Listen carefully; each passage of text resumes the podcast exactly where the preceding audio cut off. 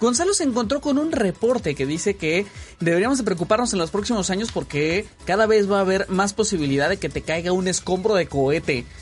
Ah, sobre, si vives sobre todo en algunas ciudades, CDMX incluido, y no es broma.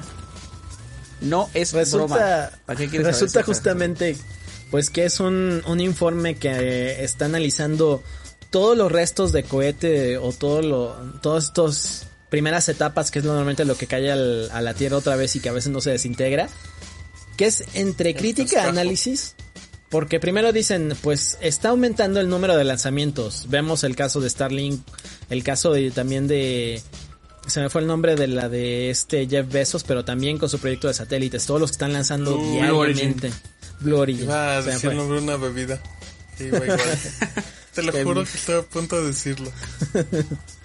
Entonces, si hay una gran cantidad de, de elementos en órbita que están cayendo de forma descontrolada otra vez a la Tierra. Y justo ahí es donde está el problema en esta investigación que dice, no solamente es lo que se queda en órbita, sino también eso que cae y que va a aumentar a lo largo de los próximos 10 años. ¿Y cuál es el riesgo? Pues bueno, hay un 10% más de probabilidad que existía, que existe en este momento, que, que alguien le pueda caer un resto fatal. eh, y que termine Resto este fatal. O sea, pues, ya. así, como resto fatal. De que pueda existir Ah, alguna consecuencia así, para dice, la Que te mate. para, para la persona o para un edificio o cualquier cosa. Entonces, ¿Te hay más probabilidad de De, de mil maneras de morir. Aplastado por un resto de cohete. Sí, no, no, Pues- no. No, lo- no precisamente aplastado. Justamente hace rato estábamos hablando de eso. Ok, ok. Noqueado. Porque puede ser Yo estoy seguro de que sí tiene que haber casos. Deja, luego lo investigo, pero sí tiene que haber un caso. Sí, Al menos en pues, alguna región. O sea, por, más por algún cohete fallido o alguna explosión. Sí hay una posibilidad. cascajo ahí volando a 800 Pues hace poquito con los SN de, de Elon Musk justamente de Starship, este, que se rompió uno o bueno, explotó cuando estaba despegando y cayó en un, en un terreno cercano. Y No, tuvieron no que ir le por él toques desde ese tema. Martín, porque... Me enojo. Y la gente se enoja más. Porque dice, sí, estoy de acuerdo. que Martín se enoja.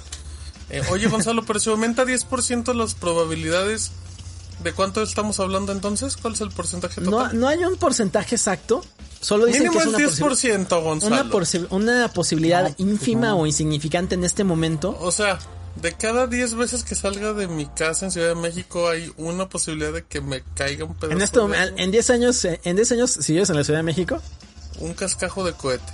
No, pero, pero, o sea, no lo hacen, no lo hacen con una, Pero con no es, una que base- haya, no es que haya 10% de probabilidad de que te mueras. no es que vaya a ser una un- vez de die- una de cada 10. O sea, es un aumento de Ah. 10% respecto a la, a la respecto al riesgo probabilidad actual. Ajá. Pues sigue siendo, es un aumento muy grande, ¿no? No hay cifra exacta respecto a la probabilidad actual, solo dicen que son insignificantes por lo pronto, pero que conforme vayan lanzando muchísimo más cohetes a órbita, esto va a afectar principalmente a los países que se encuentran desde el Ecuador hasta la parte sur del planeta. Y que son, digámoslo así, a los que se está exportando el riesgo de, de sufrir el impacto de un cohete o de sufrir el choque porque te cae un- algún tipo de escombro. Y ahí es donde justamente está Ciudad de México. Y, y justo lo menciona la investigación. Hay cuando, yo, cuando yo vi el texto le pregunté a. Gonzalo, ¿y Ciudad de México? O sea, porque, lo- porque Gonzalo lo puso en titular y, y le pregunté a Gonzalo, ¿Ciudad de México está ahí? O sea, ¿está mencionado tal cual como para ponerlo en titular? Y que me dice que sí y que lo voy a revisar y que sí es cierto, Ciudad de México dice así. No te creyó a la primera. No, no me creyó. No, no, no. Tenía razones ¿Y hay para dudarlo, yo ciudades? también lo dudé. ¿Está San Luis ahí? No, no está San Luis, pero Ah. Qué prácticamente chiste. Está tío. Yautepec. yo, yo sí me salvo. Hay prácticamente una tercera parte del país este, en riesgo de. Ciudad de México es una de las que están mencionadas directamente en el documento. Pobre, todos los. Eh, otras regiones que también están Yakarta, Dhaka, Bogotá, Lagos, Washington, Nueva York, Beijing, Moscú. ¿Lagos? Lagos. No es Lagos este de Moreno. ¿De Moreno? Ah, Entonces, No. es otro ¿qué Lagos. otro lagos Nigeria. existe? Nigeria. Ah, Nigeria. Ah, Nigeria, lagos Nigeria. Nigeria, ya. Toño, claro. Toño, ¿dónde está Yakarta? Eh, Indonesia, Asia. Ándele, ándele. Ay, me la aplicó. Pregúntenle a Toñito lugares y que nos responda en los comentarios. Que mi Toñito Entonces- viajó por todo el mundo. Lo que hicieron fue generar una que le llamaron curva de probabilidad de cuál era el, en realidad la, la chance de que te cayera uno de estos y pues esas son algunas de las ciudades que están ahí presentes, pero el documento sí lo dice, hay más probabilidades en Yakarta, Dhaka, Ciudad de México, Bogotá y Lagos que te caiga en Washington, Nueva York, Beijing y Moscú tres veces más, incluso lo menciona. Y también eh, luego lo que dicen es que no solamente se trata de que pueda caer en, en tu ciudad o de que pueda caer en tu edificio o en tu casa, sino que también las zonas de mayor pobreza, que son Claro. casi todas las que están en el sur, son las que Ay, tienen no. menos eh, edificios construidos que soporten esto. Ay, no. Y que incluso por ahí también hay, hay eh, investigaciones de la NASA para decir si las instalaciones o los edificios en los que se vive tienen o protección o estructuras ligeramente más débiles contra la caída de escombros. Oye, no, no sé si Alejandro quiere convivir o qué, pero dice que saludos desde Lagos de Moreno. No, pues ya está despidiendo, yo creo, ¿eh? Porque dijo que en Lago les van a caer. Oye, ¿y las aseguradoras aseguran que te caiga un pedazo de un cohete, Gonzalo? Híjole, yo creo que no existe así ni una sola que tenga una lo tienen póliza que que, diga eso. actualizar, ¿no? ¿eh? Lo tienen que actualizar. Estaría curioso si alguna lo metiera, pero es algo tan, tan casual que no sé si siquiera sea un riesgo, o sea, si lo puedan considerar como un riesgo ellas.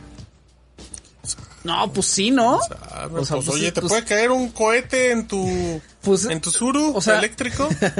o sea, no, no es que sea probable, pero es posible. Y si tengo un seguro, Claro. quiero que me cubra, Exacto. ¿no? Con, de, de esos Bueno. de los que son cobertura amplia, ahí debería entrar. Muy amplio tendría que ser. ¿Qué, También. es- qué es lo que sugieren Oye, esta- también? No sé si... ¿Qué pasó, Stevie? ¿Vamos a mostrar alguna de las imágenes? Sí, está ahí, este Martín, justo el mapa de, de lo de probabilidad que decía que decía Martín, para que vean la desgracia que es Ahí no que se ve aquí nos tocó vivir. Aguascalientes. Yakarta es el 8. Justo ahí en, en el Wow. 5 mencionan a México. Wow. Ajá. Entonces, Que nos diga Toñito son- cuáles son los ocho. ¿Los 8 qué? Que los nombre del 1 al 8, ¿dónde está cada puntito, Toñito? Ah, 1 Moscú, 2 es Nueva York, 3 es, ay si no sé, 4 ¿Nueva York, debe ser? Dhaka. Ah, sí. No, el 3 Ujú. el, el 3 no sé, el 4 debe ser Dhaka, 5 Ah, Ciudad de Chihuahua, México, dice. 6 Lagos, de 7 Moreno. eh, Bogotá y 8 Yakarta. En tu cara, Ay, ¿eh? ¿Tú calor. qué creías en Toñito? ¿No sabes el que no cree en ti, Toñito? No sé. ¿Dios? tu, en su cara. Ah, no. ¿de qué hablas?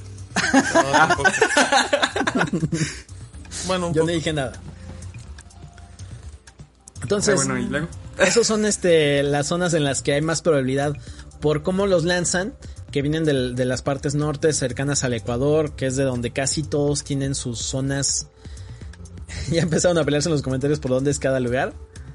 Este y es lo que podemos encontrar en un futuro si siguen la- los las metodologías actuales para lanzar los cohetes y de cuál es el cuidado que se tienen. Si se fijan hay una zona que está del lado izquierdo del mapa, que es una zona de mar, que es donde normalmente caen todos los cohetes, o donde ya se tiene planeado, que es como una zona muerta para, para la caída de todos esos. El problema es que no, a no todos los están controlando, no todos tienen esa intención de respetar hacia dónde van las primeras etapas y que son justamente el problema. Y lo que dicen es, pues, rex- para solucionarlo se requieren motores capaces de volver a encenderse, que es justo como tiene SpaceX, este, sus Falcon y demás, o los de Blue Origin que también son capaces de, man- de mantener una, mantenerse encendidos y hacer correcciones. Pero que esto implica un costo adicional para todas las compañías y para los clientes que necesitan poner Claro. en sus etapas de cargo combustible y propulsores que normalmente no quieren porque lo dejan todo en el propulsor. Entonces ahí es empezar a ver y son hasta enérgicos porque dicen en el documento que se necesitan desde regulaciones o que incluso los que vayan a ser los países afectados por esto vayan a hacer un, una especie de tratado ante la Asamblea General de las Naciones Unidas y que aunque a lo mejor no lo firman todos, por lo menos sea una llamada de atención para que digan pues sí tienen que comportarse o sí hay que cuidar un poco esto y intentar evitar pues la basura espacial que termina otra vez cayendo en la Tierra. No, pues no, no nos podemos poner de acuerdo en si las quesadillas tienen queso y... y- Es un llamo de emergencia. Se llevan. Sí, son quesadillas, es obvio. Si no son tacos. Ujú. Pero puede haber quesadillas de champiñones sin queso, ¿no? A menos que el champiñón ya tenga queso, podría ser ahí un debate. Muy bien, ¿qué más, Gon? Pues prácticamente eso sería todo. Evitar los, las, los ingresos desproporcionados o digo descontrolados No totalmente. salir a la calle.